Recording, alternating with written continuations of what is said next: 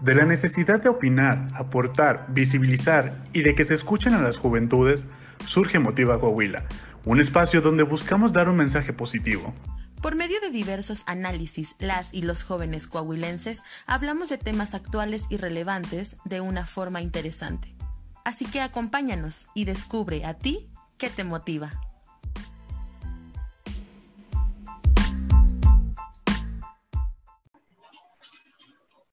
Hola, bienvenidos a todos y a todas las que siguen esta transmisión. Antes de dar inicio a esta mesa, las y los y las personas que integramos Motiva Coahuila y Jóvenes por los Derechos Humanos Coahuila, lamentamos el fallecimiento de nuestro querido profesor y amigo, el maestro en Derecho Ronald Guillermo Gaitán Amaya, extendiendo nuestras más sinceras condolencias a sus familiares y a sus amigos. Hola, buena tarde a todas las personas que siguen esta transmisión a través de Facebook Live de Motiva Coahuila en colaboración con Jóvenes por los Derechos Humanos Coahuila. Es para mí todo un honor estar esta tarde noche con ustedes presentando nuestro primer conversatorio con el tema del juvenicidio a cargo de nuestro muy querido amigo Francisco Javier del estado de Guerrero. Les platicaré un poco sobre la dinámica que vamos a utilizar en esta mesa saliendo un poco de lo convencional, eh, de lo que hemos estado trabajando con las transmisiones de Motiva Coahuila. En un inicio, nuestro especialista Francisco tendrá 15 minutos para exponer el tema del juvenicidio. Posteriormente tendremos una ronda de preguntas y respuestas por parte de personas jóvenes muy brillantes y talentosas, integrantes de Motiva Coahuila, interesadas en el tema del juvenicidio. Por lo cual, también a ustedes, las personas que siguen esta transmisión, les invitamos a poner sus preguntas y sus comentarios en la sección de comentarios de esta misma transmisión. Y por último, pasaremos a una ronda de conclusiones. Sin más tiempo que perder y para meternos directamente en el tema, me permito presentarles a Francisco Javier Velázquez Estrada, él es maestro en Ciencias de la Comunicación y, Relaciones Públicas, es titulado con mención honorífica con la tesis Estrategias de Comunicación que impacten en la conformación de políticas públicas orientadas a enfrentar el fenómeno del juvenicidio en el estado de Guerrero. Tomó un diplomado para especializarse en juvenicidios en un programa de educación continua en el Centro de Investigación del Consejo Nacional de Ciencia y Tecnología, CONACYT, con el Colegio de la Frontera en un perdón, con el Colegio de la Frontera Norte en un diplomado de juvenicidios en el 2019. Realizó una movilidad internacional a the Washington Center for Internship and Academic Seminars para realizar estudios en habilidades de liderazgo avanzado y políticas públicas, becado por el Instituto Mexicano de la Juventud en el programa México Rumbo 100 en el 2014. Es investigador independiente en temas de juventud y cultura indígena chontal y actualmente funge como consejero juvenil en el Consejo Estatal de la Juventud en el Estado de Guerrero, de la Secretaría de la Juventud del Estado de Guerrero, desde el 25 de enero del 2018. Y pues bueno, Francisco, tienes todo eh, nuestra atención y te cedemos el uso de la voz. Muy bien, este, compañeros, muy buenas tardes. Eh, agradezco mucho a todo el equipo de trabajo de Motiva Coahuila por abrir estos espacios eh, virtuales para convivir, platicar y dialogar con los diferentes jóvenes de, nuestro país, para tocar el tema, vaya, del, del juvenicidio. Eh, vamos a hacerlo, como claramente mencionan, a modo de una, de una plática, un diálogo eh, entre jóvenes, y al finalizar vamos a abrir una ronda o rondas de preguntas y respuestas. Eh, quiero, quiero iniciar mencionando cómo, cómo me fui integrando a, a, esta línea de investigación. Resulta que yo soy del estado de Guerrero, soy originario de una comunidad indígena que se llama Chilacachapa, y para el año 2014 yo estaba realizando mis estudios universitarios en la Universidad Tecnológica de la región norte del estado de Guerrero. Y el día 26, 27 de septiembre del año 2014, se suscitó un fenómeno de un atentado contra 43 jóvenes quienes fueron víctimas de desaparición forzada. Esa noche, 26-27, yo estaba viviendo en Iguala de la Independencia. Eh, al día siguiente salí a dar una vuelta, salí a, dar un rol por la ciudad y me enteré y vi, vaya, este fenómeno muy de cerca. Resulta que para el 4 de octubre de ese mismo año, más o menos como a los 10 días de que pasó el siniestro de Ayotzinapa, eh, me fui becado a Estados Unidos, me gané una, una beca para estudiar en Washington, D.C. Y curiosamente, cuando estaba en Washington, D.C., en todos los noticieros de Estados Unidos hablaban sobre el siniestro de Ayotzinapa. Y curiosamente estaba yo a miles de cientos de kilómetros de esa ciudad donde había sido el epicentro y siempre me quedé con el pendiente de que yo pude haber sido el joven número 44 Resulta que eh, me integro a una organización de la sociedad civil que ganó el Premio Nobel de la Paz y tomé eh, capacitación sobre la elaboración de proyectos para la reconstrucción del, del, tejido social con base a la Declaración Universal de los Derechos Humanos. Y cuando termina mi estancia y regreso a México, regreso a Iguala y el problema aún seguía presente, el fenómeno este del, siniestro. Y me fui a vivir al, estado de Puebla, pero hay un punto en donde me inscribo a estudiar una maestría y tengo que presentar una, una tesis de investigación y yo dije, si en la ciudad de Iguala fue el epicentro de uno de los de las mayores atrocidades de jóvenes en la historia del mundo, ¿qué, es, qué estamos haciendo los jóvenes para poder subsanar ese problema y sobre todo que haya pasado en el lugar donde yo estaba yo viviendo. Entonces, eh, resulta que tomo la decisión de especializarme eh, en esta línea de investigación. Tomando eso como antesala, voy respondiendo un, un guion de preguntas que yo mismo elaboré. Eh, la primera pregunta que yo elaboré es, ¿por qué estudiar este fenómeno social? ¿Por qué como jóvenes deberíamos de estudiar el fenómeno del juvenicidio? Y bueno, eh, resulta que en México y en Latinoamérica, este fenómeno del asesinato sistemático de jóvenes ha estado presente desde tiempos inmemorables. Aquí tengo un libro, que es el primer libro que puedo tener acceso sobre el juvenicidio. El libro se llama Juvenicidio, Ayotzinapa y vidas precarias en América Latina y en España. Resulta que el padre de la investigación del juvenicidio, el quien crea el concepto teórico, es el doctor José Manuel Valenzuela Arce.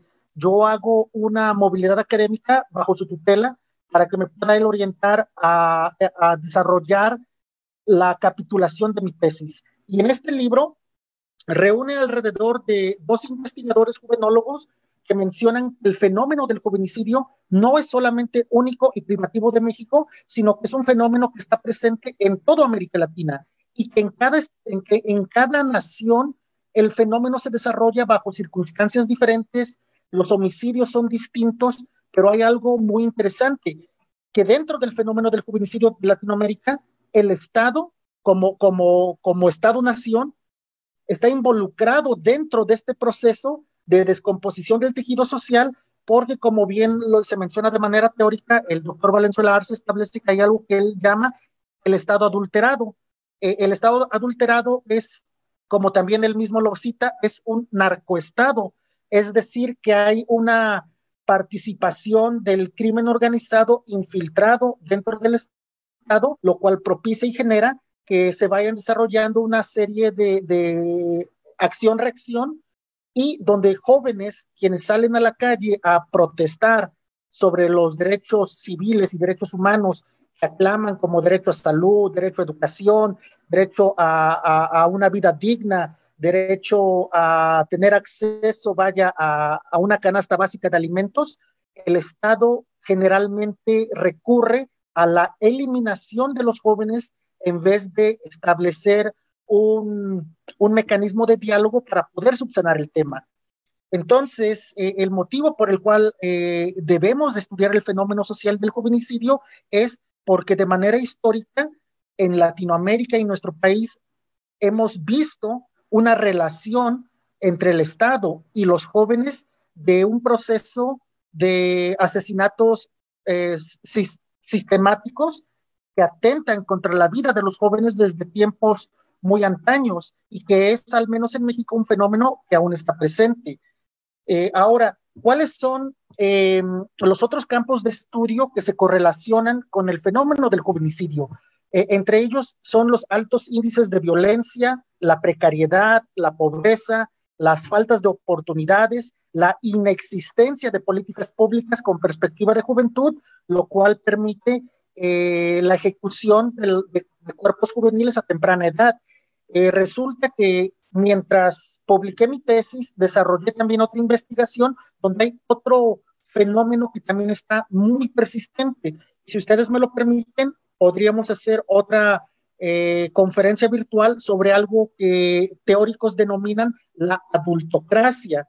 Eh, la adultocracia es un fenómeno donde eh, los espacios políticos de tomas de decisiones no está integrando a jóvenes para que puedan coadyuvar en, en los espacios de toma de poder. Entonces, eso tiene como una consecuencia que hay un desplazamiento generacional entre los jóvenes y los no jóvenes. Eh, hay un teórico que se llama Pierre Bourdieu, eh, es un francés, y él, menciona que hay un nuevo tipo de racismo, que es el racismo antijoven, el cual hace que haya eh, un, ¿cómo decirlo?, un paradigma de dominio de, de, los adultos hacia los jóvenes. Entonces, esto abre, vaya, al análisis algo un poco más, más extenso. Eh, sabemos que en el caso del feminicidio, una premisa del feminicidio es el sistema patriarcado. Y sabemos que el sistema patriarcado es un fenómeno de supremacía a todo lo aquello que no sea hombre adulto heterosexual.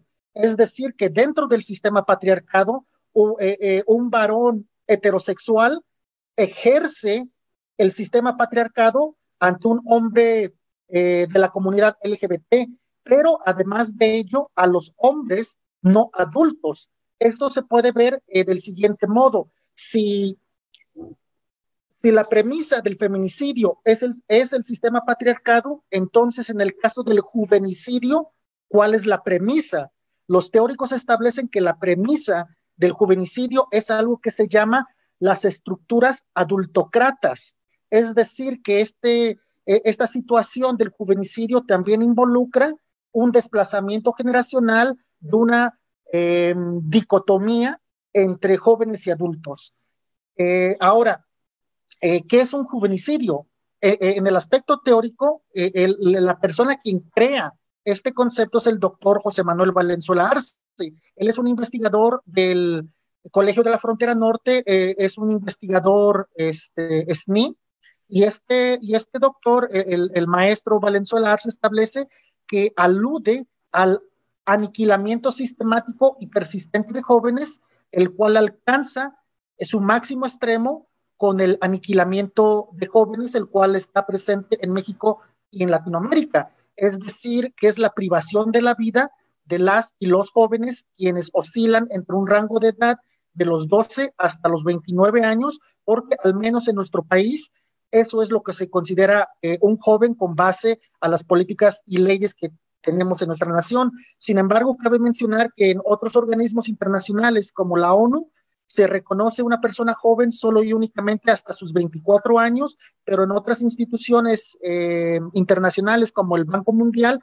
se considera una, una, persona joven hasta los 34, porque se supone que hasta ese momento alcanza su madurez para em, ser autosuficiente eh, por sí mismo. Entonces podemos ver que eh, el concepto de joven varía según el país y según el, instituto eh, gubernamental. Entonces tenemos 29 en el caso de México, para la ONU son 24, para el Banco Mundial 34.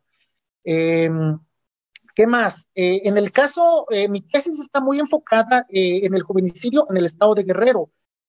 hago una propuesta del el primer juvenicidio, al menos en el estado de Guerrero, el cual propongo que es la matanza estudiantil popular de los jóvenes quienes buscaron en 1960 eh, la autonomía de la Universidad Autónoma de Guerrero, eh, eh, es conocida también como la UAGRO, universidad donde, donde estudié, Eh, para aquellas personas quienes no conocen cómo fungía antes la Autónoma de Guerrero, eh, la Autónoma de Guerrero, eh, antes el rector era electo por el gobernador del estado, no existía una democracia de, una, de una educación universitaria autónoma, se crea un movimiento estudiantil para buscar educación de calidad y, y diferentes em, pliegos petitorios relacionados a esto. Y en el año de 1960 el Estado no veía bien este movimiento de los jóvenes y el, y el Ejército Nacional eh, masacra a 19 personas en la capital de Chilpancingo. Entonces, al menos en Guerrero, parto del año 1960 como el primer genocidio de jóvenes en nuestro estado, donde hay una participación directa del ejército y del estado. Pero además de ello, en el 62 se da una masacre de jóvenes en Iguala de la Independencia, que es conocida como la matanza de los cívicos, y de ahí podemos seguir contando más. La masacre de la Toyac en el 67, la masacre de Aguas Blancas en el 95, el asesinato de dos estudiantes de Ayotzinapa en el 2012 en la carretera Chilpancingo-Acapulco, este, y como bien se conoce el siniestro de Ayotzinapa en el, en el año 2014. Eh, ¿Cuál es el objetivo de la investigación que yo desarrollo, desarrollé? Es proponer estrategias de comunicación para la conformación de políticas públicas orientadas con una perspectiva de juventud para poder eh, crear políticas públicas para subsanar este fenómeno. Eh, al menos en Guerrero, ¿cuál, ¿cuál podríamos ver que es el problema? El problema es que hay pocas o nulas políticas públicas para poder erradicar la violencia y sobre todo hacer respetar los derechos humanos de los jóvenes para no caer en este fenómeno que se llama el juvenicidio, que es técnicamente el aniquilamiento de, los jóvenes. Eh, en cuanto a algunas publicaciones que hace el Estado de Guerrero, menciona el Plan Estatal de Desarrollo del Estado de Guerrero del año 2016 2021, eh, al menos en el estado de Guerrero, el 20% de los jóvenes están relacionados a consumo de adicciones de, algún tipo de droga. Pero además de ello, parece entonces eh, los homicidios juveniles en Guerrero era de un 42.3% de, de jóvenes por cada 100 mil habitantes. Eh, ya para, se, veo que se me está venciendo el tiempo, voy a, a mencionar dos datos duros. Eh, resulta que en el estado de Guerrero se presenta desde el año 2013, a ver, voy a buscar aquí el dato, se, presenta en el estado de Guerrero un porcentaje muy alto de, de asesinatos de homicidios de jóvenes desde el año 2013 a lo que es el año 2014. Estamos hablando más o menos un promedio como de 9 mil jóvenes asesinados desde el año 2013 hasta el año 2017 eh, eh, en una eh, investigación web que hago en dos plataformas, lo que es en el INEGI y lo que es en el Sistema Nacional de Seguridad Pública. El dato preciso es el siguiente. Cantidad de homicidios de jóvenes entre los 15 y los 29 años a nivel nacional fueron de 43.438 jóvenes, pero específicamente en el estado de Guerrero fueron 4.452 víctimas esos mismos años, lo que representa un 10.24% del total nacional. Ahora, en las recomendaciones, eh, y esto va a ser para concluir, ¿qué es lo que eh, propongo eh, en mi línea de investigación? Yo propongo dos cosas. Uno, es algo innovador. Así como las mujeres a través del movimiento feminista propusieron la alerta de género, yo propongo que se pueda instruir algo revolucionario, al menos en Latinoamérica, que es la alerta de juventud. Eh, la alerta de juventud sería aquellas ciudades, estados o localidades que cuenten con un alto índice de homicidio de jóvenes, se pueda declarar una alerta de juventud, pero Además de ello, propongo otras dos cosas. Uno es la tipificación del delito del juvenicidio para que pueda tener un reconocimiento y una figura jurídica. Esto porque cuando hago una entrevista eh, al ombudsman del estado de Guerrero sobre qué está haciendo la Comisión de los Derechos Humanos para atender el fenómeno del juvenicidio, el ombudsman me comentó que nada. Yo le pregunté por qué Y él me comenta, porque no podemos subsanar un problema que no existe y como el juvenicidio carece de un reconocimiento y una figura jurídica netamente propia como tal, entonces no se puede atender el fenómeno del juvenicidio porque para el Estado el problema no existe. Ahora, el asesinato de jóvenes sí se atiende, se atiende desde homicidio, violación de derechos humanos, libertad de tránsito, libertad de expresión, pero no meramente en la clasificación del delito como un juvenicidio. Eh, lo otro que propongo es eh, algo que se llama el triángulo mágico. Eh, hay un investigador que se llama Carlos Feixia, él propone que para la creación de políticas públicas se tiene que crear algo que él denomina el triángulo mágico, que es la unión de tres sectores. Uno es la academia, que se estudie el, fenómeno desde el aspecto teórico y pragmático. El segundo, la participación de las instituciones de gobierno, que en este caso puede ser el Instituto Mexicano de la Juventud, puede ser el Congreso del Estado, eh, comisiones legislativas, eh, cabildos. Y tercero, la sociedad civil organizada, principalmente organizaciones no gubernamentales de jóvenes, y entre los tres, a través de un diálogo, puedan proponer políticas públicas con perspectiva de juventud para poder subsanar este tema.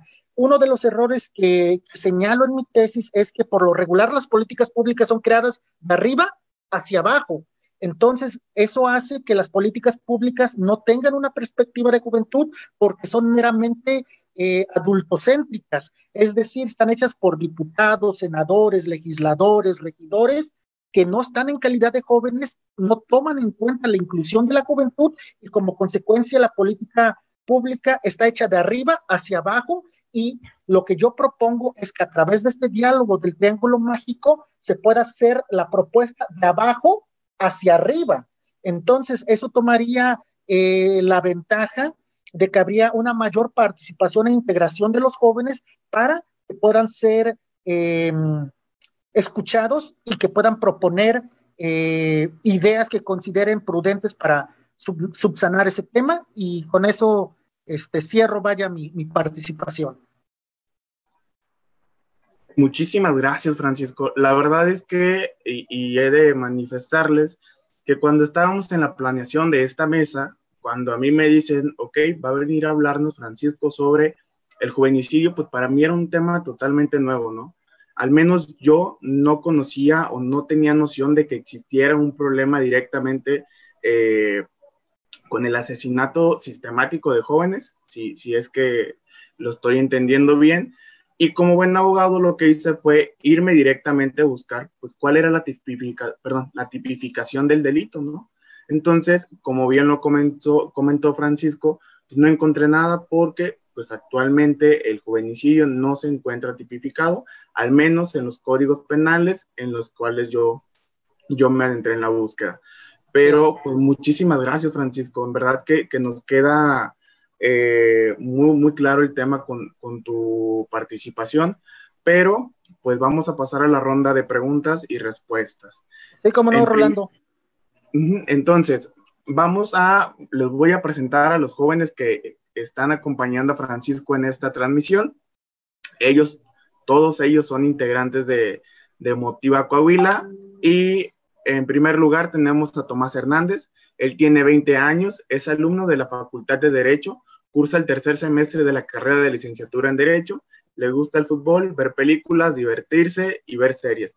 Defender los DESCA será un objetivo a futuro para Tomás. La siguiente es Ana Cifuentes. Ella es estudiante del quinto semestre en la Facultad de Derecho y es integrante de la Secretaría de Asuntos Locales de Motiva. Continuamos con Andrea Méndez Betancourt. Ella es estudiante de la licenciatura en Derecho, es emprendedora quien busca fomentar la participación de los jóvenes en México. Continuamos con Jessica Spitia, tiene 20 años, cursa el quinto semestre de la licenciatura en Derecho en la Universidad Autónoma de Coahuila Seguimos con Cindy Reyes. Ella también es estudiante de la Universidad Autónoma de Coahuila, cursando actualmente el quinto semestre de la licenciatura en Derecho.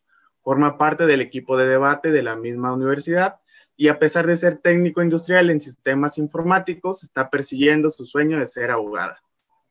Y por último, Saúl Frías. quien también es estudiante de Derecho en la Universidad Autónoma de Coahuila. Él es militante de la Asociación Civil Motiva Coahuila, al igual que miembro del Club de Debate de la Facultad. Y pues bueno, tenemos una mesa de puros abogados en, en esta ocasión y pues me gustaría cederle el uso de la voz a mi querido amigo Saúl Frías. ¿Qué tal? Buenas tardes a todos.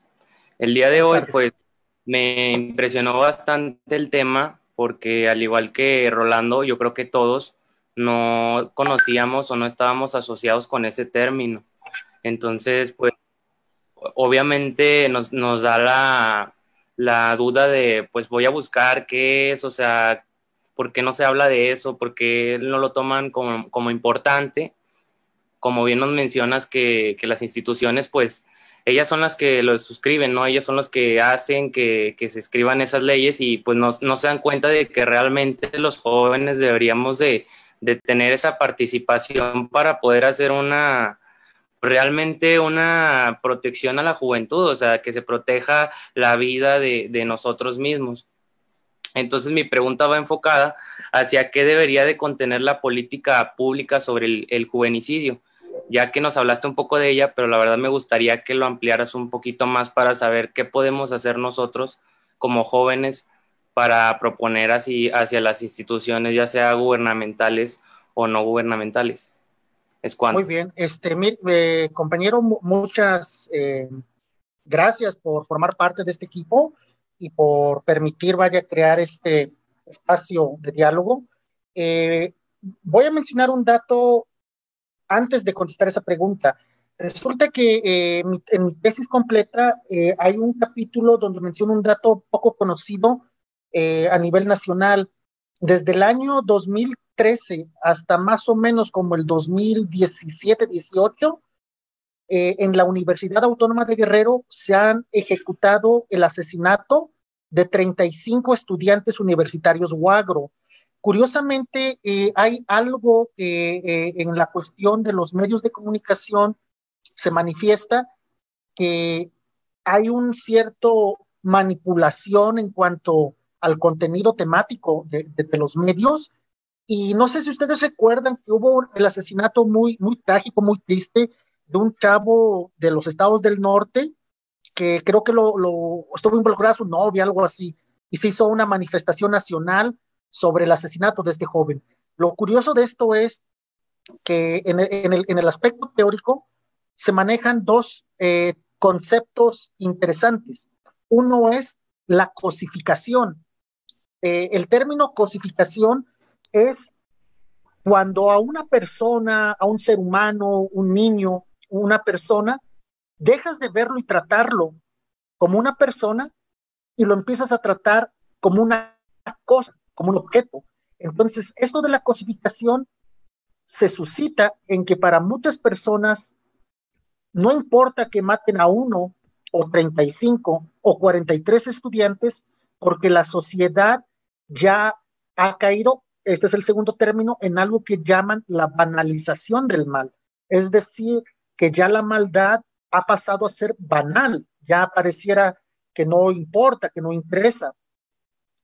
¿Qué es lo que se supone que podría o debería de abarcar esta eh, situación, vaya, de, la tipificación del delito del homicidio? Yo creo que primero eh, los jóvenes debemos de organizarnos. Eso, eso es lo primero, eh, manifestar una inconformidad, hacer todo un movimiento de juventud donde se salga a las calles a pedir justicia. Es, es, es creo que un primer paso. El segundo creo que sería abrir espacios de diálogo eh, con las autoridades institucionales. Creo que eh, en los estados donde está muy persistente el fenómeno del juvenicidio, específicamente en Guerrero, creo que también se tiene que abrir una comisión legislativa eh, nueva en el Congreso que pueda desarrollar estudios de este fenómeno. en este libro que, es, que es sobre juvenicidios, eh, se publicó en el 2015, a un año después del siniestro de Ayotzinapa, eh, proponen los teóricos que un problema principal que suscita, el, que genera el juvenicidio, es la falta de oportunidades para los jóvenes, la falta de generación de empleos, eh, la falta de oportunidades de ingresar a una institución educativa pública, a poder eh, eh, desarrollarse académica y profesionalmente. Entonces yo creo que para crear una propuesta de juventud tenemos que forzosamente hacer uso del triángulo mágico y reunir estos tres sectores a través de diálogos. Eh, yo, yo no podría eh, recomendar específicamente cómo debería de hacerse una ley de juventud para tipificar el delito, porque, bueno, no, no soy abogado, lo, veo desde el aspecto teórico como, como comunicólogo, pero yo creo que los casos indudables es los mecanismos de comunicación, eh, la comisión legislativa en, el, en, los congresos, en el Congreso de Guerrero, eh, tratar de hacerlo con perspectiva de juventud. Eh, e, eso de perspectiva de juventud se me hace muy interesante porque mencioné previamente un fenómeno que se llama la adultocracia. Resulta que solicité ante el IEPC, el Instituto Electoral del Estado de Guerrero eh, un registro sobre cuántos diputados jóvenes había en el Congreso de nuestro Estado y no sé cuántos puedan calcular que pueda haber, tres, cinco, siete. La respuesta es cero. Cero jóvenes diputados en el Estado de Guerrero. Entonces, eso significa que las legislaciones de nuestro Estado no llevan una perspectiva de juventud. Entonces yo creo que eh, para responder su pregunta, joven Saúl, yo creo que lo primero que se tiene que hacer es eh, ejecutar el triángulo mágico, agruparnos como jóvenes, eh, buscar diálogos con las instituciones gubernamentales, hacer ciertas manifestaciones a través de las redes sociales, hashtags. Este, no estoy muy de acuerdo como con la destrucción de, de mobiliario, e-, eso no, lo veo bien, pero buscar vaya mecanismos de paz para poder solicitar la aclamación de justicia. Eh, muchas gracias. Excelente, muchísimas gracias, Saúl. Y sí, digo, yo también he notado mucho eh, el problema que se tiene actualmente con eh, la perspectiva de la juventud en proyectos que son para los jóvenes, ¿no? Entonces, digo, no solamente se, se, puede ver en Guerrero, hay diferentes estados que tienen también esa problemática, pero también podemos ver que cada vez más los jóvenes vamos adentrándonos en la vida política de nuestro país y de nuestros estados y pues con eso vamos luchando por, en verdad, tener políticas públicas de jóvenes y para jóvenes. Entonces, pues bueno, le cedo el uso de la voz a Andrea Méndez para que ponga su pregunta. Hola, Francisco Javier, buenas tardes. Este, bueno, creo que estamos en un momento en donde como, como jóvenes eh, no somos una generación que se queda callada. Y mi pregunta va enfocada hacia la perspectiva de juventud. Mencionaste que pues la perspectiva de juventud tiene que ser algo que esté presente hoy en día. Entonces, ¿cómo podemos aplicar esta perspectiva de juventud con el relevo generacional? Hablando sobre que en las cámaras de diputados el más joven es de 38, casi 40 años. ¿Es cuánto? Muy bien. Eh, qué bueno que mencionas eso, compañera Andrea. Eh, recientemente eh, hizo una publicación eh, sobre las juventudes. Es algo curioso que en el mundo y en México actualmente existen dos juventudes que están coexistiendo en nuestro país a su vez, pero como no muchas personas son juvenólogos o estudiosos del tema de juventud, es un fenómeno que muchas personas no logran ver. Por definición, eh, un millennial es toda aquella persona que nació entre 1982 y 1999. El, el, el distintivo del millennial es que el joven que nació en 1982 para el año 2000, en el cambio de milenio, adquirió su mayoría de edad y pasó a transitar a ser un adulto. Y a partir del 2001, el del 83 cumple la mayoría de edad. Para el año 2002, el del 84 y así sucesivamente. Aquellas personas que nacieron del año 2000, según los juvenólogos, hasta el 2015, se consideran centinelians. Entonces, actualmente podemos ver que en nuestro país hay dos generaciones de juventudes que están coexistiendo a su vez en México. Por un lado tenemos los millennials que ahora eh, oscilan más o menos entre los 25 y 34 años, y por el otro lado tenemos los jóvenes centennials que oscilan alrededor entre los 17 y los 24 años. Entonces podemos ver que el desplazamiento generacional desde el aspecto adultocéntrico se da no solamente a una generación de jóvenes, se está dando un desplazamiento generacional a dos generaciones de jóvenes. Ahora, ¿cómo debemos de ir viendo cómo atender esta situación? Yo creo que el mismo Estado debe de ir creando mecanismos de relevo generacional donde se le pueda permitir crear las cuotas de juventud.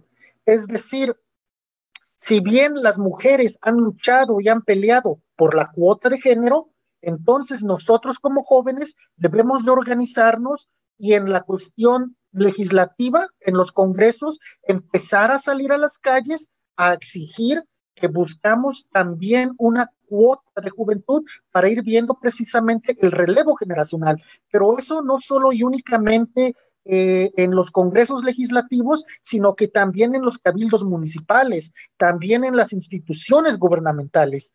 Eh, escribí también eh, una publicación hace como un mes de que las propias leyes, las propias normas mexicanas son adultocéntricas y hacen esto que llama Pierre Bourdieu un racismo antijoven. Eh, el claro ejemplo que menciono lo cito en, tres, bueno, hay más, hay más ejemplos, pero lo cito específicamente en tres. Sabemos que los derechos políticos, cívicos, electorales de las personas en México entran en vigor a partir de la obtención de la ciudadanía, es decir, los 18 años. Pero para ser presidente de la República Mexicana, solo y únicamente es a partir de los 35 años. Entonces, ahí podemos ver que en materia legislativa, un artículo se antepone al otro, porque se supone que los, los, derechos políticos, cívicos, electorales entran a partir de los 18, pero no puedes registrarte para ser candidato a presidente de la República, diputado, senador. Entonces, eso significa que las leyes mexicanas son adultocéntricas porque no premian, no permiten ese relevo generacional y se concentra en un aspecto adultocéntrico, lo que genera que vivamos eh, en un sistema adultocrático que se puede observar como un paradigma de dominio. Si usted me pregunta a mí qué propongo, yo propongo que nos organicemos como jóvenes y que empecemos a solicitar la existencia de cuotas de juventud. Eh, gracias. Muchísimas gracias, Francisco. Eh, hago una invitación a todas las personas que siguen esta transmisión para que nos dejen sus comentarios y sus preguntas, puesto que les vamos a dar lectura para que Francisco también pueda resolverlas. Este, y pues bueno, pasamos ahora con la participación de Jessica Spitia. Adelante, Jessica. Hola, eh, buenas tardes, Francisco Javier. Yo tengo dos preguntas y la primera va encaminada a, como tú nos mencionaste que el epicentro de este fenómeno vendría a ser Guerrero, ¿qué otros estados de la República tienen un índice muy alto donde ocurre este tipo de, bueno, donde ocurre el juvenicidio? Y la segunda vendría a ser que, ¿qué acciones podemos realizar nosotros y la gente para que este fenómeno no sea invisibilizado? Porque, pues es un fenómeno que está muy reciente bueno, más bien el, el, concepto está muy reciente y no es algo que conozcamos todas las personas. Y en la actualidad es algo que está muy latente y muy fuerte. Y pues, ¿qué podemos realizar para que toda la gente sepa de esto y podamos ayudar a que el mismo disminuya? Esas serían mis dos preguntas. Gracias. Muy, muy bien. Eh, siendo muy sincero, eh, no he hecho investigaciones sobre estadísticas o índices de, homicidios o genocidios de jóvenes en otras entidades federativas. Eh, siendo sincero, no tengo una respuesta para esa, esa, esa primera pregunta. Eh, mi, ¿Cómo decir esto? A, abordar el fenómeno del juvenicidio en las 32 entidades federativas es un trabajo muy extenso pero igual y a través de, la organización de jóvenes que ustedes tienen, igual y pudiéramos hacer un trabajo colectivo con otros jóvenes de, otras, eh, de otros estados, podría eh, coordinar, eh, si ustedes lo, permiten, dar capacitaciones, enseñarles la metodología, pasarles bibliografía, hacer un diplomado para jóvenes para que podamos entender este fenómeno y que cada, eh, hacer comisiones en cada estado y que tratemos de ampliar esta, esta investigación que realicé en Guerrero para que podamos tener una presencia vaya más grande en toda la República. Eso es, es un, una mm, semi respuesta que puedo dar a, ese, a esa primera pregunta. Lo segundo, ¿cómo, cómo visibilizar este fenómeno? Es, es, es, es, algo extraordinario lo que, lo que, lo que mencionas porque yo creo que es precisamente a través de las actividades que ustedes hacen como jóvenes, el colectivo de jóvenes que ustedes tienen, el, que, el hecho que ustedes estén organizados, que investiguen, que inviten, que abran espacios de, jóvenes de discusión, creo que eso es muy importante y yo siento que podríamos replicar esto en otras entidades federativas. Es decir, ustedes eh, que forman parte del Movimiento Nacional de Jóvenes por los Derechos Humanos, es ya, ya, ya hay un formato, ya hay un antecedente. Sería cuestión de, invitar a un estado eh, hermano, no sé, se me ocurre Veracruz, y decirle, oye, mira, Veracruz, este, nosotros hicimos esta actividad, este, ¿qué les parece si hacemos la misma actividad para su estado? Este, Guanajuato, eh, Oaxaca, Durango, y así sucesivamente. Eh, también siento que es muy importante eh, tratar de exigir o, buscar en los medios de comunicación la no criminalización de los jóvenes. Hay una este, estigmatización sobre que aquellos jóvenes quienes son víctimas de jovenicidios generalmente se tiene una connotación negativa porque se cree que es malandro, fue maleante, se lo buscó, eh, ¿por qué andaba haciendo eso? Cuando creo que si empezamos a abrir foros, empezamos a abrir eh, espacios culturales para abordar este tema, podríamos nosotros mismos como jóvenes ir cambiando la perspectiva de la juventud ante los diferentes públicos y audiencias que tenemos. Eh, es, es, un ejemplo, yo que me muevo y vivo en Iguala, en Iguala se tiene una connotación muy negativa de todos los movimientos juveniles. Cuando sabemos que los movimientos estudiantiles, los movimientos juveniles, son movimientos que surgen porque buscan eh, exigencias a educación, salud, cultura, arte. Eh, voy a mencionar un, caso que a mí eh, sí me generó mucho, ¿qué se puede decir? me, generó interés. No recuerdo exactamente ahorita qué año fue, ya, tiene algunos añitos, fue como por el año 2011, 2012, cuando se suscita el fenómeno Soy, Soy 132. Si es que recuerdan, son unos jóvenes de la Ibero que reciben, me parece, cazapatazos al candidato Enrique Peña Nieto, donde jóvenes manifestaron que ellos no estaban de acuerdo eh, venir manejando las mismas políticas de siempre y donde solicitaban un cambio. Lo interesante de eso es que cuando surge el movimiento Soy 132 en México, del otro lado del mundo surge algo que se llama la primavera árabe. Eh, para aquellas personas quienes están relacionadas con el fenómeno de la primavera árabe, fue un movimiento que se da en, en países árabes donde jóvenes a través de redes sociales a través de movimientos de juventud empiezan a ser toda una campaña y una manifestación sobre las inconformidades que ellos tienen como jóvenes ante sus malos gobiernos, lo cual trajo consigo el derrocamiento de diversos dictadores de los países árabes. Entonces, creo que ese es un claro ejemplo que los movimientos estudiantiles son de los movimientos sociales que más cambios hacen en la sociedad. Entonces, la visibilización que yo propongo es, uno, la organización de jóvenes, dos, eh, la creación de actividades eh, públicas, ya sean físicas o virtuales, para generar conciencia y cambio de mentalidad. Y por último, yo eh, propondría también el, el, estudio académico de los fenómenos sociales correlacionados a esto, desde entender cómo se genera la pobreza, la precariedad, qué son las políticas públicas, qué es la perspectiva de juventud, qué es la adultocracia, qué son las estructuras adultocratas, eh, qué es la, la, adultocracia como paradigma de dominio. Entonces yo creo que esos serían eh, los tres puntos que yo creo que como jóvenes podríamos hacer para ir dándole visibilidad a, este tema. Gracias. Excelente, Francisco. Y digo, está de más eh, manifestarlo, tú ya lo sabes, tanto las puertas de Motiva Coahuila como Jóvenes por los Derechos Humanos Coahuila están abiertas para pues seguir empapándonos de, de estos temas tan importantes y tan relevantes para todos y para todas.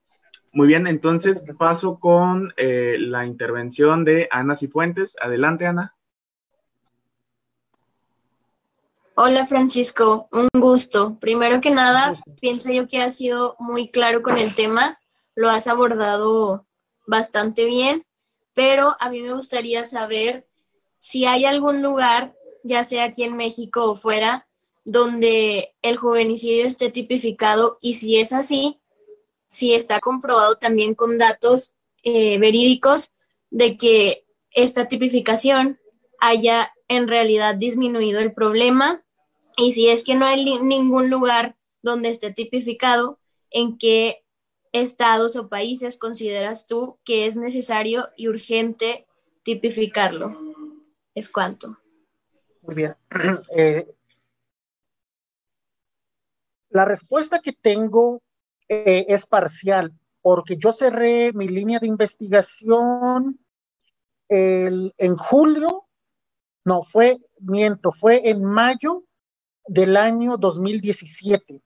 Para mayo del año 2017 no existía, al menos en México, la tipificación del delito del juvenicidio con una validez y estatus eh, de legitimidad jurídica.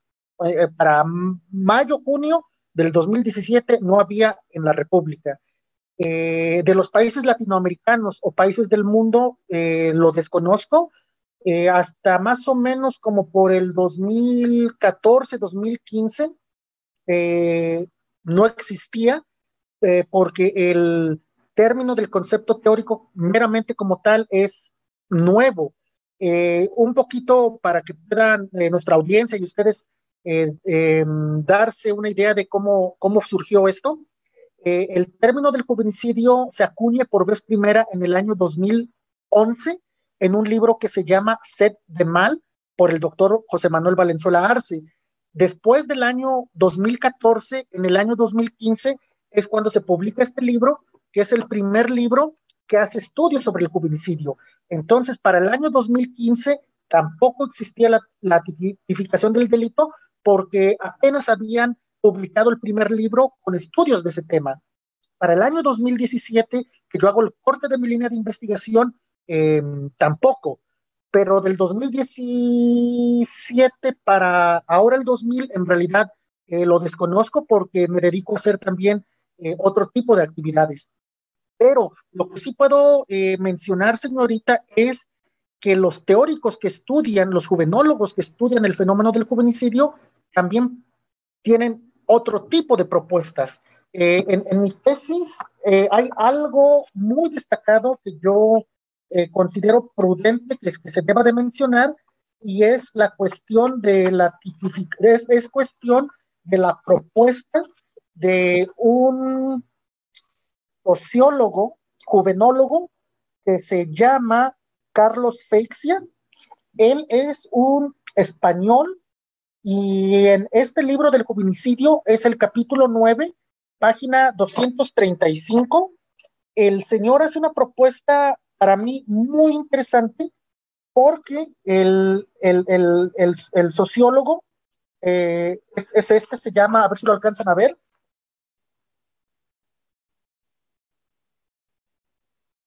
El capítulo se llama El juvenicidio moral de los jóvenes al otro lado del charco.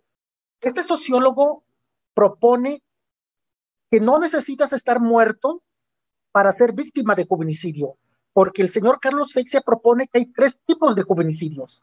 El primer tipo de juvenicidio que propone es precisamente el, el juvenicidio del aniquilamiento, homicidio genocidio de los jóvenes, pero también maneja algo que es el, el juvenicidio moral y el juvenicidio económico. Entonces, en la cuestión del juvenicidio económico menciona que hay jóvenes que no pueden conseguir un empleo, que no pueden desarrollarse profesionalmente, que truncan sus sueños, que tienen que vivir el proceso de migración forzada, eh, de desplazamiento eh, geográfico, a consecuencia de que su propio país-estado no le propicia las garantías de los derechos humanos básicos para que se pueda desarrollar como persona. Entonces, el señor Carlos Feixi establece que no es necesario el aniquilamiento físico de las personas para que sean víctimas de juvenicidio, sino que el Estado mismo puede hacer que tú seas víctima de juvenicidio a consecuencia de todo una falla de un sistema social de, por parte del Estado que no le brinda a los jóvenes las oportunidades necesarias para el desarrollo íntegro de, nosotros como personas. Entonces, eh, esa es una, una, cuestión teórica que maneja este, este, este señor allá en España, donde él menciona que si bien en España o en Europa no ha habido el, aniquilamiento de homicidio o genocidio de jóvenes, eso no significa que no sean víctimas de juvenicidios, porque el juvenicidio moral eh, hace el estrangulamiento de los jóvenes a través de esto que yo te menciono. Entonces, la perspectiva de juvenicidio cambia de, un país europeo a un país latinoamericano. Em, no sé si esa, respuesta sea suficiente o si tal vez generó más dudas, si no, con gusto, este, señorita Ana, le, le extiendo la respuesta un poco más. Pues no, sí me queda, sí me queda clara esa respuesta. Muchas gracias. A usted, señorita. Muchas gracias, Francisco. Gracias, Ana, por tu pregunta. Le paso y le cedo el uso de la voz a Cindy para que haga su intervención también. Adelante, Cindy.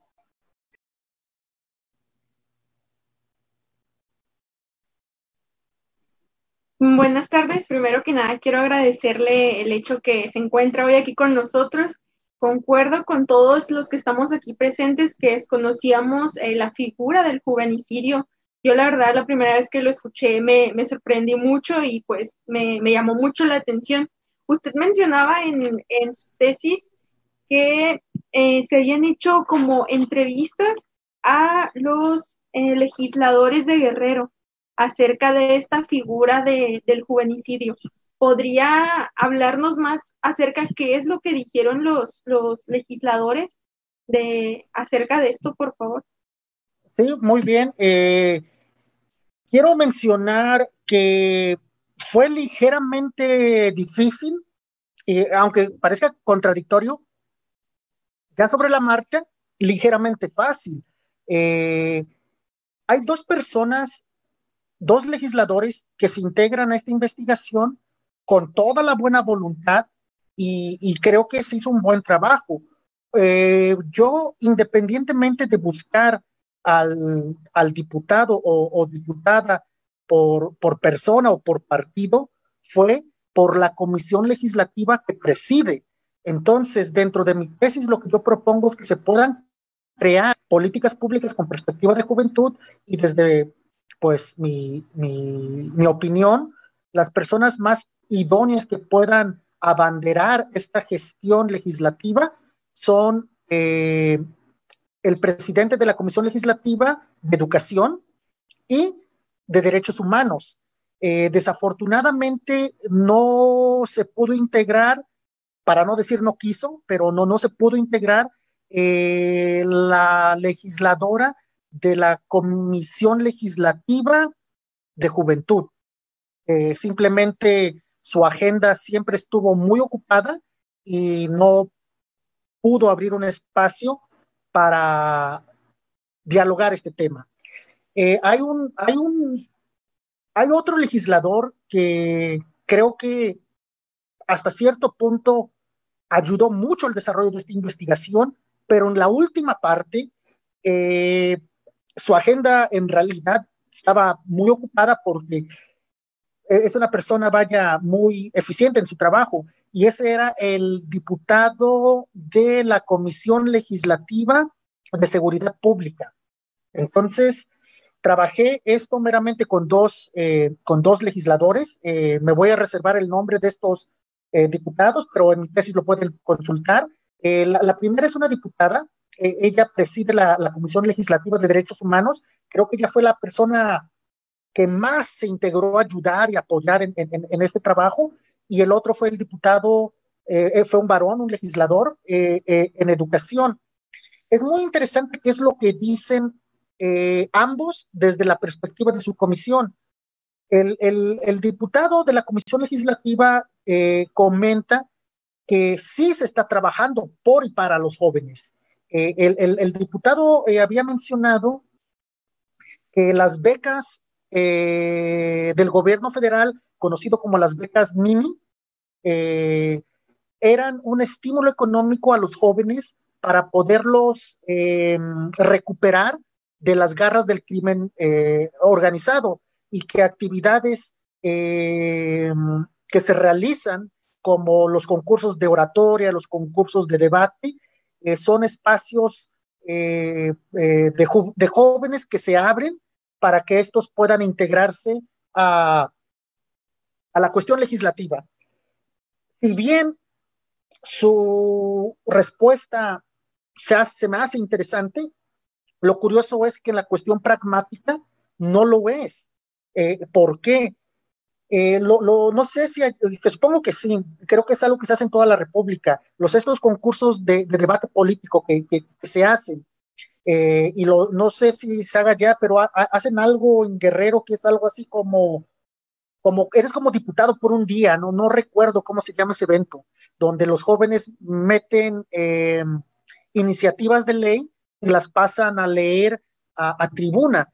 Eh, lo, curioso de esto es, es que la gran mayoría de todos estos eventos que se hacen por y para jóvenes generalmente terminan siendo eventos de protocolo, eh, de papel, y que no trasciende más allá donde una comisión o un diputado lo retome y meramente busque su impulso para dejar de ser una, un ejercicio de jóvenes y que le den ese paso a la transición eh, legislativa neta.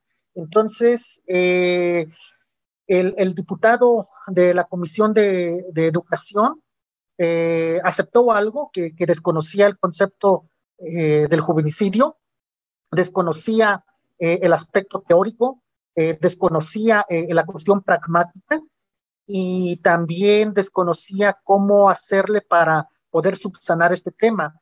Eh, cabe mencionar que como claramente lo, menciona, lo mencionan, es algo innovador. Entonces, eh, recalco lo mismo, si para el año 2015 se escribe el primer libro de homicidios, empiezo a hacer mi investigación en el 2017, o sea, a dos años del nacimiento de este concepto, pues técnicamente agarré eh, a los legisladores, bueno, de manera coloquial en pañales, porque desconocen por completo eh, cuáles pudieran ser los mecanismos de la resolución para poder subsanar ese tema. Por el otro lado, la, legisladora, la, de derechos humanos, ella reconoció que, desconocía, vaya, eh, esta situación del juvenicidio, pero eh, mostró una inmensa buena y gran voluntad de al terminar la tesis que le pueda pasar, vaya, una copia para su análisis con todo su equipo de trabajo, porque ella tiene asesores, tiene este, asesoría técnica. Entonces, la diputada me había comentado que al culminar la, investigación, le gustaría ver una eh, iniciativa de propuesta de ley para la tipificación del delito en el estado de Guerrero. Sin embargo, eh, yo termino mi tesis, la, presento y la defiendo en octubre del 2019. En octubre del 2019 eh, gano una mención honorífica por esta investigación, pero en diciembre estalla el COVID-19. Entonces, de octubre a diciembre, pues creo que ahí se generó un pequeño problema y es hasta el día de hoy donde pues no hemos este, llevado esta propuesta teórica de mi tesis, no lo hemos llevado a la cuestión pragmática, pero al menos con la diputada de la Comisión Legislativa de Derechos Humanos, la buena voluntad, el entusiasmo, el apoyo, las entrevistas eh, estuvieron em, presentes. Eh, si, hay, si hay algo eh, que, recuerdo muy bueno que propuso la, diputada, que de hecho es algo que ya se aprobó, ella había comentado que es importante ir involucrando a los jóvenes dentro de los espacios de tomas de decisión, pero que los jóvenes no pueden llegar inexpertos al espacio de tomas de decisión. Entonces, ella había hecho una propuesta que los partidos políticos del subsidio que reciben como partido puedan destinar un 5% para capacitación de, a través de talleres para generar jóvenes líderes eh, en disciplinas diversas correlacionadas a la democracia, a, este, a, cuestiones legislativas. Entonces, la diputada había comentado que un mecanismo que podría ser viable de que los jóvenes se puedan integrar a las tomas de decisiones para crear políticas públicas con perspectiva de juventud sería precisamente en la capacitación de los mismos. Entonces, eso se me hizo algo, algo interesante. Eh, también en mi misma tesis entrevisto a un padre de familia que eh, tiene una hija que fue víctima de eh, desaparición forzada. algo arrollador, algo impactante, donde el señor menciona que en la República Mexicana los sistemas de búsqueda de, personas víctimas de, desaparición forzada no son tan eficientes como deberían ser. Entonces, este, en mi misma tesis hago unas recomendaciones. Eh, entrevisto también a un joven estudiante dirigente de la, de la UAGRO, quien me pasa, vaya, una lista de 35 jóvenes eh, universitarios de la Autónoma de Guerrero que han sido víctimas de juvenicidios son un total de 35 jóvenes en un promedio como de 5 años y donde estos casos han quedado en la impunidad y donde los sistemas de impartición de justicia del estado de Guerrero em, simplemente dan carpetazo. Y hay algo también muy interesante que como Universidad Autónoma de Guerrero no tenemos un protocolo de seguimiento de, de, género de violencia de víctimas de juvenicidios. Eh, es algo interesante de que en el estado de Guerrero y en México, para que una persona, un joven, pueda recibir justicia, muy desafortunadamente eh, se requiere eh, tener recursos económicos, contratar un abogado, es, es, algo, vaya, complicado. Entonces, los jóvenes de juvenicidio, víctimas de juvenicidio en la UAGRO, curiosamente no le dan seguimiento a, los casos de sus propios hijos porque no tienen ese acceso eh, de acceso a justicia. Entonces, es algo curioso que la Autónoma de Guerrero tampoco tiene una participación como tal. Entonces, muere un estudiante guagro y pues, ¿qué más da? O sea, ya falleció.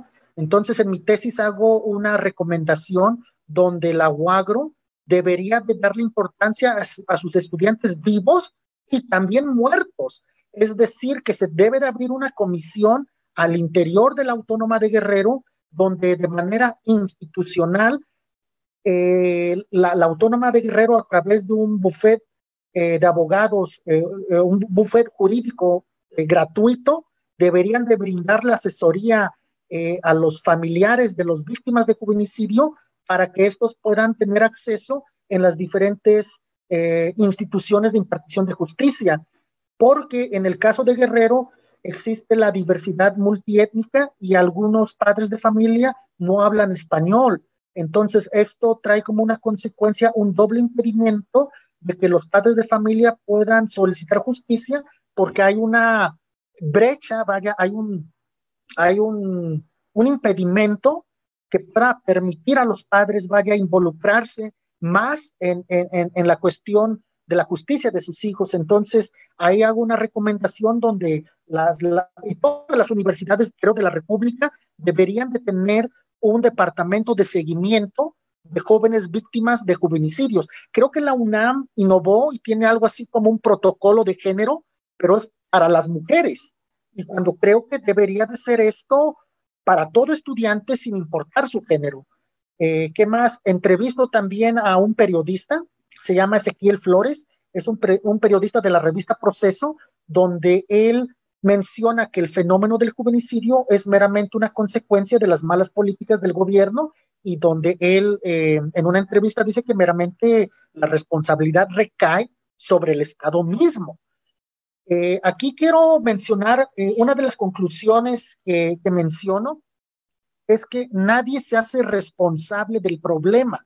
Si tú le preguntas a un padre de familia, eh, señor, ¿usted quién cree que es el responsable del fenómeno del juvenicidio? El padre de familia va a decir que son nuestras autoridades gubernamentales. Si nosotros le preguntamos a las autoridades, dicen, es que la educación viene de la casa. Entonces el legislador, el diputado, eh, eh, la autoridad cree que el problema no es del Estado, sino que el problema viene desde la familia. Si le preguntamos a un joven quién es el problema, ¿Dónde radica el problema? Generalmente los jóvenes dicen, ah, el problema viene desde las instituciones de gobierno, vienen desde la familia, pero muy pocas personas dicen, el culpable soy yo. O sea, que un joven diga, bueno, nosotros también somos corresponsables, que la, que la, institución diga, bueno, es que nosotros no hemos podido crear políticas públicas de juventud, que el padre diga, entonces aquí hay algo interesante de que este es un problema multifactorial que involucra diversos actores que propician eh, este, este problema y el único modo en que creo que lo podemos solucionar es trabajando en equipo, uniendo vaya, los diferentes actores para empezar a crear propuestas de, de solución. Eh, ¿Qué más de lo que recuerde que hayan dicho? Eh, hay un dato interesante. hago una petición eh, no recuerdo qué mes fue, pero habrá sido como en enero o en febrero del año 2019 a la Fiscalía del Estado de Guerrero para solicitar eh, cuántos, eh, tal vez si, la, si, la, si fue un error, escribí en mi, en mi oficio de petición cuántos casos de juvenicidios habían en el Estado de Guerrero y me contestaron por escrito que ninguno, que no había. Y pues yo dije, o sea, ¿cómo es eso posible? y me salieron que pues no hay ningún caso de juvenicidio porque el juvenicidio no es un delito en el estado de Guerrero y como consecuencia pues, pues no existe. Meto una, eh, ¿cómo se llama? Eh, el periodista Ezequiel Flores me dice que meta un proceso de impugnación, este, pues para solicitar una revisión de mi, de mi, de mi, de mi gestión de información para que me puedan responder. Entonces el periodista me, me comentó que toda, con base a, la ley de acceso a información pública, toda institución está obligada a, a brindarte la información que tú solicitas. Creo que es en un promedio, no recuerdo exactamente la cantidad de días, creo que son como 18 o 21 días hábiles. Y si no, y si no te brindan la información, se abre como una carpeta de investigación del por qué no te la quieren dar y al final te, te, te dan, vaya, la información. Lo interesante es que yo abogo a este, eh, a este recurso de apelación y curiosamente me contestan por escrito que en efecto tengo razón y que estaban obligados a darme la información de cuántos homicidios eh, de jóvenes hay en el estado de Guerrero entre los rangos de los 13 a los 29 años. Para ello, eh, conocí después a otra periodista, eh, no recuerdo ahorita cómo se llama, es, uf, no recuerdo, se, me, se me fue su nombre, la, la, y curiosamente es una maestra de mi facultad, no, no recuerdo, se me fue, pero esta maestra me, me comentaba que hay, un, eh, hay una plataforma web este, que es el Secretariado Ejecutivo de Seguridad Pública, si no mal recuerdo, y el INEGI mismo, donde tú le metes ahí unos datos y arroja la misma plataforma la información que tú necesitas. Eso trajo como una consecuencia que ya olvidé la fiscalía, dije, bueno, pues tengo la razón, pero ya no quiero tu información. ¿Por qué? Porque ahora yo la puedo encontrar y descargar desde una plataforma web. Entonces simplemente rellené los espacios que necesitaba, le di enter, que descarga, vaya, una, una base de datos en, como en Excel, este, viene por estado, por edad, por género, y fue de ahí como logré obtener, vaya, la información que necesitaba, ya eh, omitiendo, vaya, este, el, recurso, vaya, de, la Fiscalía del Estado de Guerrero. A ver, ¿qué otro dato estoy olvidando? Mm, bueno, hasta ahora son, son de las cosas que recuerdo eh, en cuanto a qué es lo que es qué es lo que dicen y vieron los actores involucrados en el desarrollo de la tesis. Eh, no sé si haya alguna otra pregunta, señorita Cindy. No, ninguna. Muchas gracias por responder. A, usted, señorita. Muchísimas gracias, Francisco. Gracias, Cindy, por esta tan interesante pregunta. Eh, le cedo el uso de la voz a Tomás Hernández para que haga su intervención también. Adelante, Tomás. Hola, Francisco, mucho gusto. Mucho gusto. Y bueno, eh, antes de hacerte la pregunta, pues quiero hacerte mención que, no sé si, bueno, nos mencionaste que hay diversos factores que llevan al problema de, la, de los juvenicidios, lo cual pues son este, el, problema de la precarización económica, simbólica y social. Entonces te hago la pregunta de que cuál serían, eh, pues, el programa o, digamos, pues, estrategias para poder poderle frente a, este, a esta, pues, problemática que se da al inicio del, en este caso, los jóvenes. Es cuanto, gracias. Muy, bien. Este, bueno, la, la, la, propuesta que yo hago en, en mi tesis eh, técnicamente se resume en tres, en tres cosas. Uno, eh, la tipificación del delito del juvenicidio a través de una comisión especializada en el Congreso del Estado para poder eh, abordar el tema. El segundo es, si se considera viable, declarar una alerta de juventud con base, vaya, a los datos estadísticos que arrojan de, la cantidad de homicidios de jóvenes en nuestro estado. Y tres, es, es, es una estrategia eh, que, lo, que lo titulé de mesas, de, mesas de diálogo. Eh, el estado de Guerrero está dividido en siete regiones, que es Costa Grande, Costa Chica, Acapulco, Montaña, Centro, Tierra Caliente y Zona Norte. Zona Norte es donde vivo, en, Iguala, de la Independencia. Entonces yo propongo crear eh, mesas de diálogo regionales o municipales donde se puedan invitar diferentes actores de la sociedad, eh, familiares eh, de víctimas de juvenicidios, jóvenes, organizaciones de la sociedad civil, organizaciones no gubernamentales, colectivos, autoridades, legisladores, iniciativa privada, buscar diferentes actores sociales y a través de un diálogo pudiéramos ir creando las propuestas que se consideran por, eh, prudentes o, pertinentes. Eh, es todo una, eh, un mecanismo de diálogo, sacar un resolutivo en cada una de estas mesas, crear un pliego petitorio y turnarlo a, los, a, los, a, los, diputados y a la comisión especializada que propongo crear para que eh, a través de una sinergia de, estos tres elementos que sería eh, sociedad civil, eh, autoridades y academia, se pueda ir proponiendo lo, que se considere más prudente para poder subsanar el, tema. En cuanto, gracias. Muchas gracias, Javier. te lo agradezco. gracias, Francisco. Andrea, Adelante con tu pregunta. Eh, bueno, esta ya sería mi última pregunta, Francisco Javier. Desde tu punto de vista, este, no sé si, si exista un número o alguna cifra que nos permita a nosotros, pues como Estado, como municipios, saber en qué momento podemos activar lo que viene siendo, la alerta que nos hiciste mención.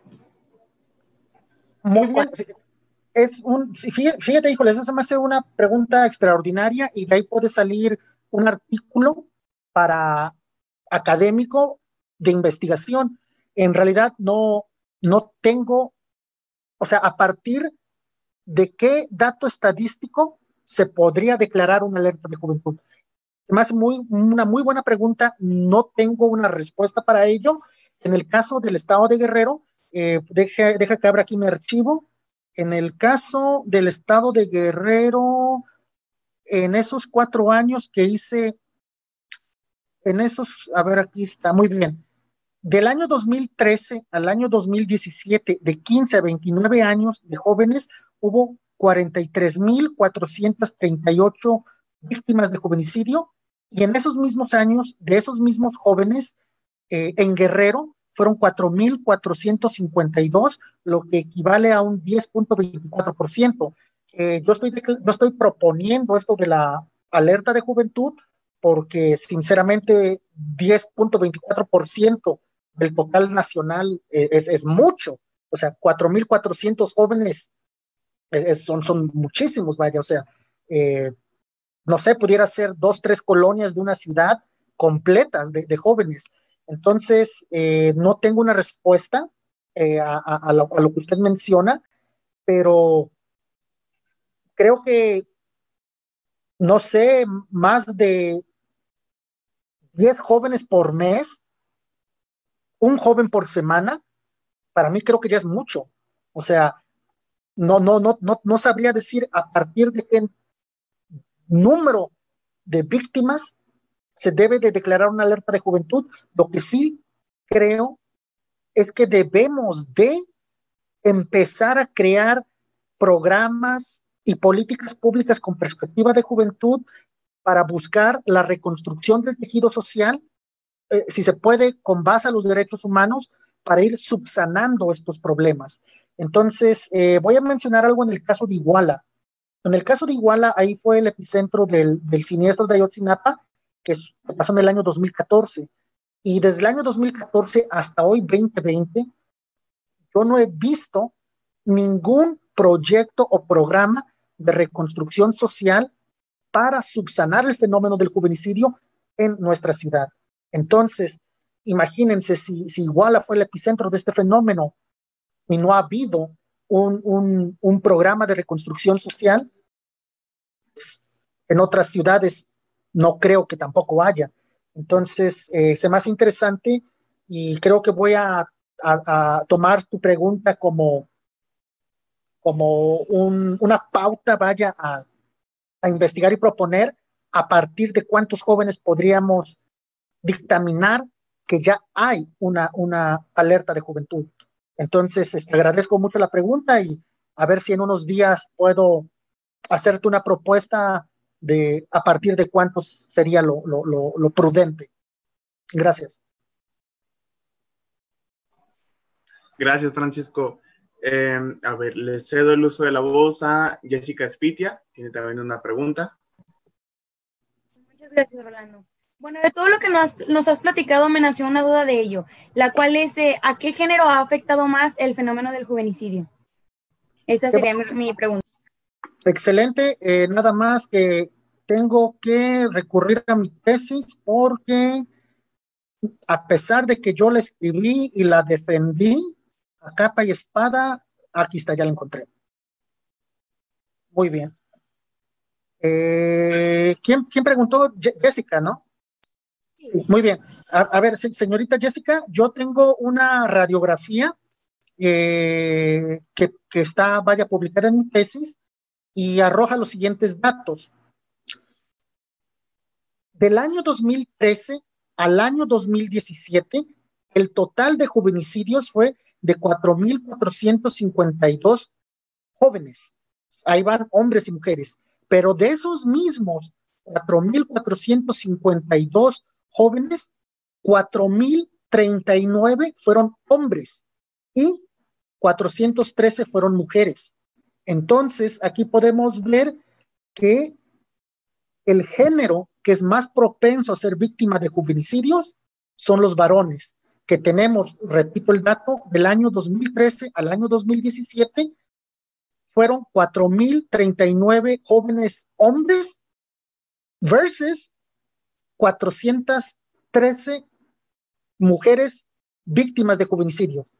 Repito el dato, 4.039 versus 413. Entonces, el género más eh, propenso a ser víctima de juvenicidio son los varones. Gracias. Muchas gracias.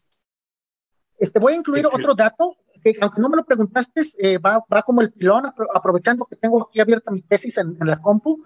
Eh, el, el, el los rangos que, que hice esta clasificación eh, fue con base a los rangos que están disponibles en el sitio web del Instituto Nacional este, de Estadística y Geografía del INEGI, y ahí ya, ya, traen ahí una clasificación de rangos, este, y, y, son de los 16 a los 19 años, ese es un rango, el otro rango son de los 20 a los 24, el otro rango son de los 25 a los 29, son tres rangos que maneja la plataforma, y de esos tres rangos, el rango con más víctimas de juvenicidios son jóvenes de los 25 a los 29 años, que en esos eh, años del año 2013 al 2017 fueron 1.724 jóvenes que fueron víctimas de juvenicidios. Entonces podemos ver que desde los 15 hasta los 29 años, los, las edades que más son propensas son de los 25 a los 29 años. Y el año más violento del año 2013 al año 2017 fue el año 2016. Es cuanto, gracias.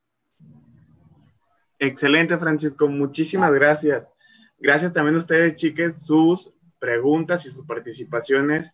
La verdad es que nos, nos permitieron resolver todas las dudas que teníamos, pero también en la transmisión tenemos preguntas y tenemos comentarios que me gustaría que Francisco pudiera escucharlos y darle respuesta. Angélica García Vázquez nos pone, saludos Francisco, eh, perdón, saludos Francis, Francisco Velázquez Estrada, muy entusiasmada de poder escuchar tu participación. Carlos Tellos, saludo maestro Javier. ¿Cuál, ¿Cuál consideras el mayor obstáculo para que se lleve a cabo la justicia para los jóvenes? Muy bien, híjoles, e-, esa es una extraordinaria pregunta y creo que el principal obstáculo de la impartición de justicia radica en los funcionarios quienes se encuentran ocupando esos espacios dentro de las instituciones de, impartición de justicia. Creo que, creo que la corrupción es, es un, un, este, un factor, eh, el tráfico de influencias, este, el nepotismo, eh, la obstrucción de justicia y, también el fenómeno que el, el, doctor Valenzuela Arce eh, crea también otro concepto teórico que, menciona el estado adulterado, que en otras palabras es eh, un narcoestado donde hay factores o actores del crimen organizado infiltrados en, eh, en el sistema, vaya. Entonces yo creo que, que eso, esas son los, los principales obstáculos para la impartición de justicia que existen en, nuestro país. Gracias, Francisco. Eh, a ver, permíteme. Ya. Eduardo Maldonado nos pone, Maestro Velázquez, príncipe de los chantales, te admiro.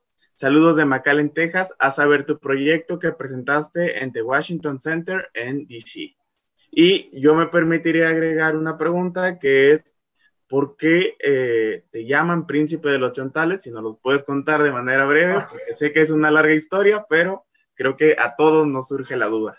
Sí, eh, bueno, eh, voy a tratar de sintetizarlo. resulta que mi ascendencia es de una etnicidad indígena. mi familia somos indígenas chontales eh, se supone que el estado de Guerrero es multicultural y pluriétnico y se supone que lo que es Tepecua, Huitzuco, Iguala, Cocula y toda una serie de comunidades de la región norte del estado de Guerrero, eh, caímos en guerra con los mexicas a través de la expansión del imperio azteca y al perder nosotros la guerra contra los mexicas pasamos a ser un pueblo tributario de estos.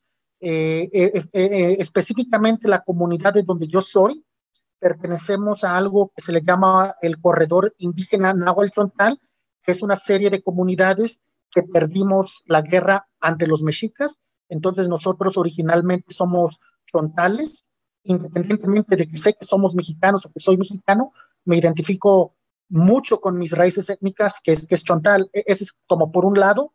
Por el otro lado, eh, nosotros los chontales somos de descendencia del emperador Cuauhtémoc, el, último este, emperador, vaya, de, México, y una comunidad vecina del pueblo de donde soy originario, de ahí es la abuela del emperador. Eh, y por último, eh, a mí me contaron una, historia, un, anciano, un viejo de, del pueblo de donde soy, y me entusiasmó tanto, tanto, tanto, que él eh, me comentó que cuando yo salga del pueblo, sin importar en dónde esté, nunca debo de sentirme menos o inferior, porque dentro de mi sangre y sobre mis hombros descansan las almas de miles y cientos de guerreros que han luchado, vaya, desde los 500 años de resistencia y que debo de sentirme orgulloso de esto.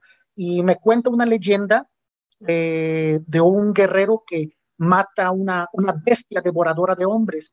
Entonces hay un punto en mi vida donde decido em, eh, interpretar, vaya, eh, un personaje que pueda representar eh, ese orgullo de ser chontal, pero además de ello, formar parte de esta leyenda de, que, aquí este viejito me, cuenta que es el asesino de la bestia devoradora de hombres. Entonces, hay un momento que será a mis 17, 18 años, yo digo, yo no soy un indígena cualquiera, o sea, soy un indígena especial y creo, vaya, esta, esta, eh, este alter ego y pues me siento muy orgulloso de ese aspecto étnico que, tengo, vaya.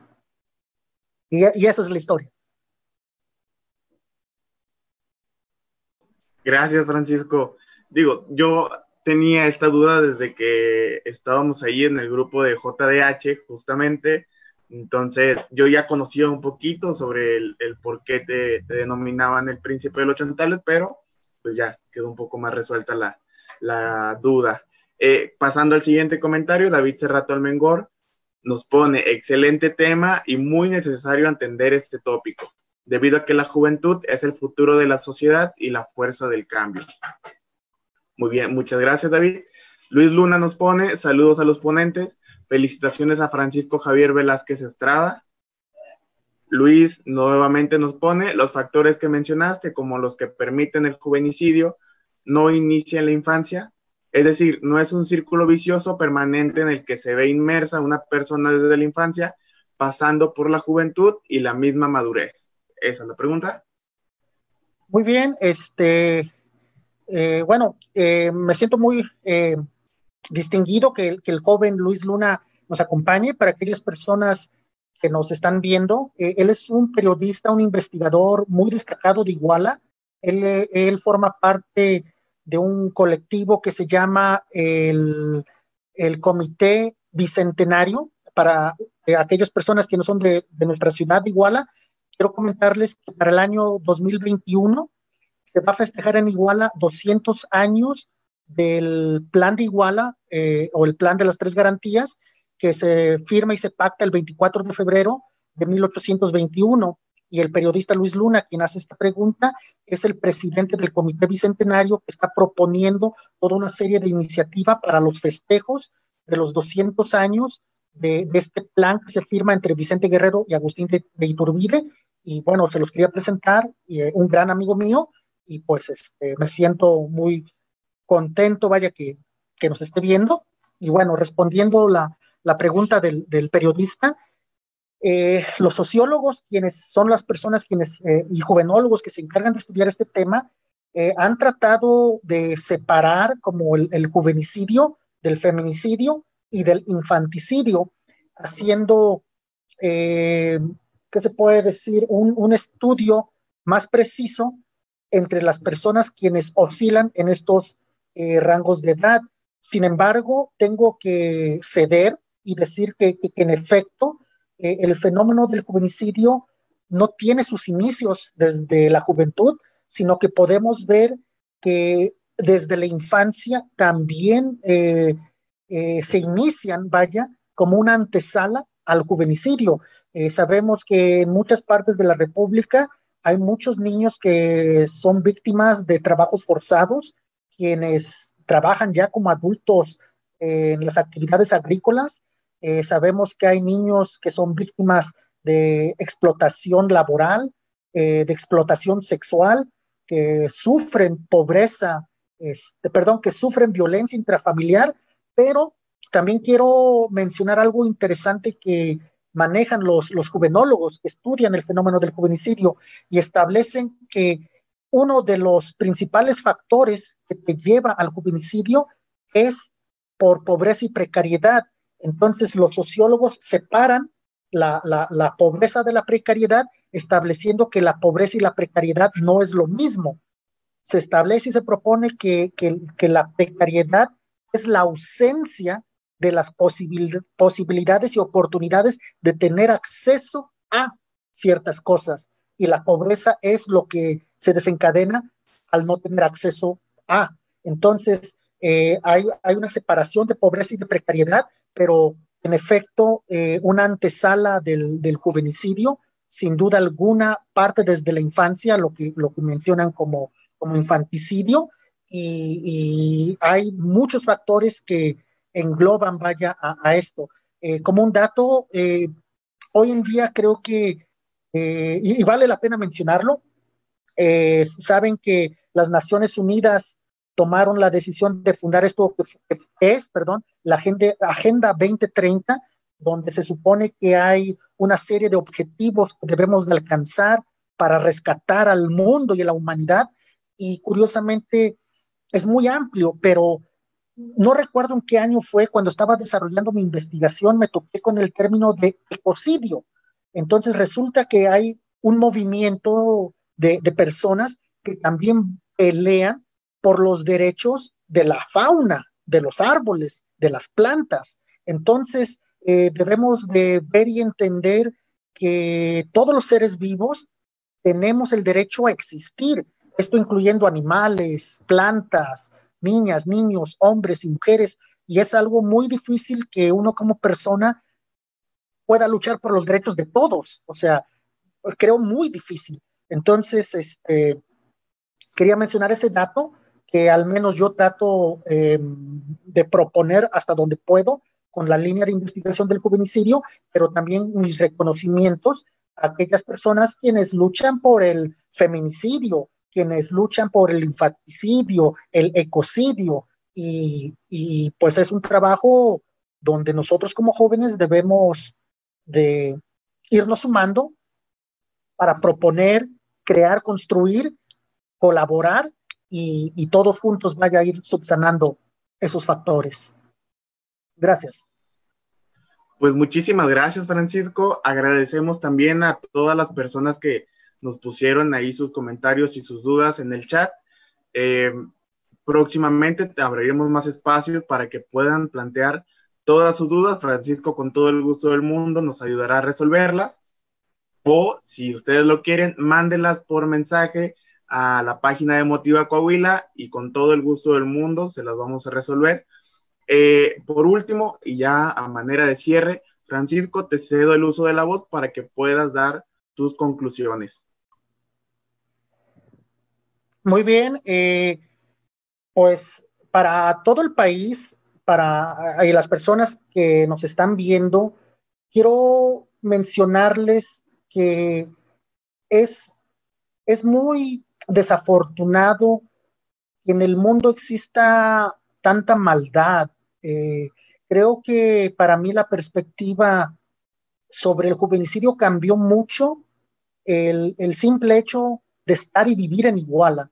Eh, no se me va a olvidar, vaya esa noche 26-27, y que al día siguiente te enteres que hubo un genocidio de 43 jóvenes a través del el fenómeno de desaparición forzada. Yo creo que en el mundo hemos caído mucho en omisión, eh, sabemos, o sea, creo que todos los mexicanos estamos conscientes de todos los problemas que hay, eh, los problemas de género, de violencia contra la mujer, eh, todos estamos conscientes sobre la desaparición forzada de jóvenes, pero es algo curioso que mientras no sea nuestro problema, a muchas personas no les importa. ¿Por qué? Porque han perdido esa sensibilidad de empatía, de ver el sufrimiento de otras personas como parte de nuestro contexto humano. Yo creo que estamos en un momento de la historia de México donde debemos de empezar a organizarnos como jóvenes, empezar a crear colectivos, empezar a integrarnos en la vida eh, democrática, política, social, económica, cultural, y no solamente eh, organizarnos para la fiesta, para, para la, la borrachera, para el cine, sino que empezar a ir tomando cierto grado de conciencia y buscar la ejecución de los derechos humanos plenos para no solamente para los jóvenes, sino para todos.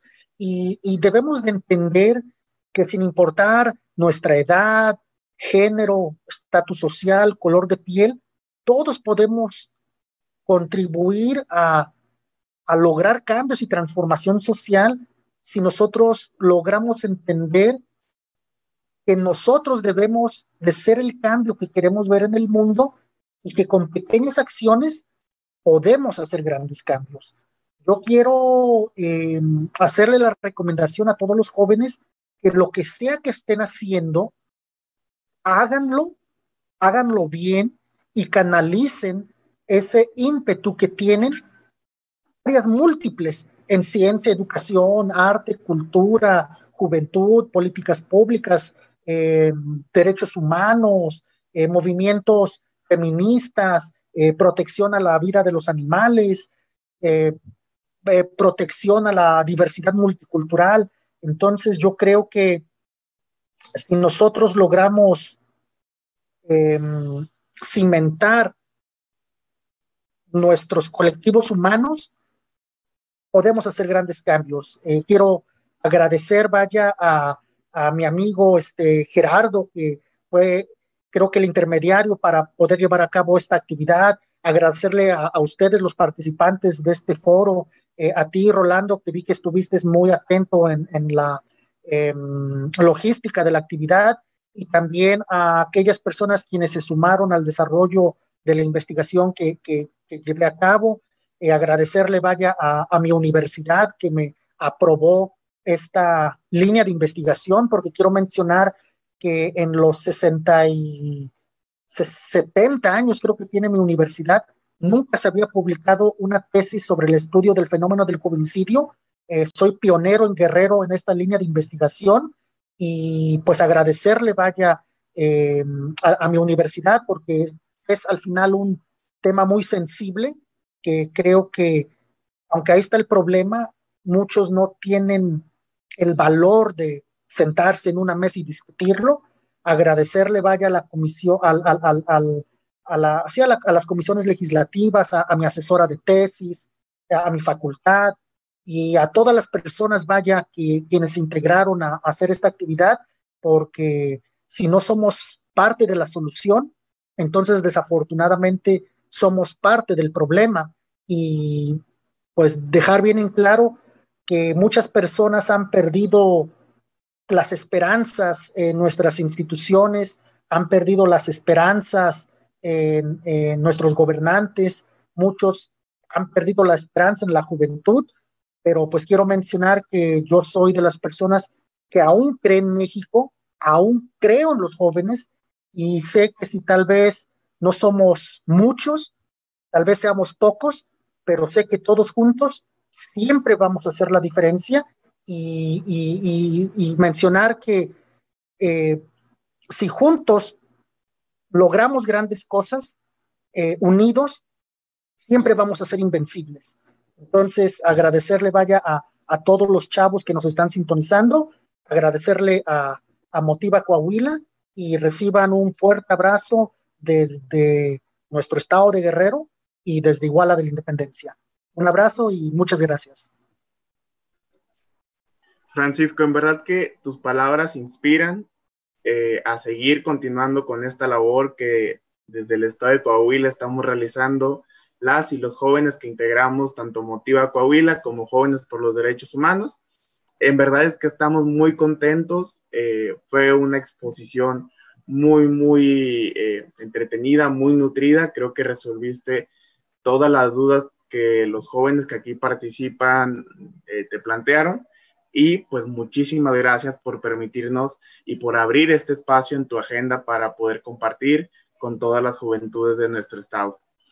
Eh, pues sin más, eh, nos despedimos de esta transmisión recordándoles que el día martes tenemos mesa de análisis de cine directamente de la página de Motiva Coahuila y agradezco su tiempo por estar siguiendo esta transmisión.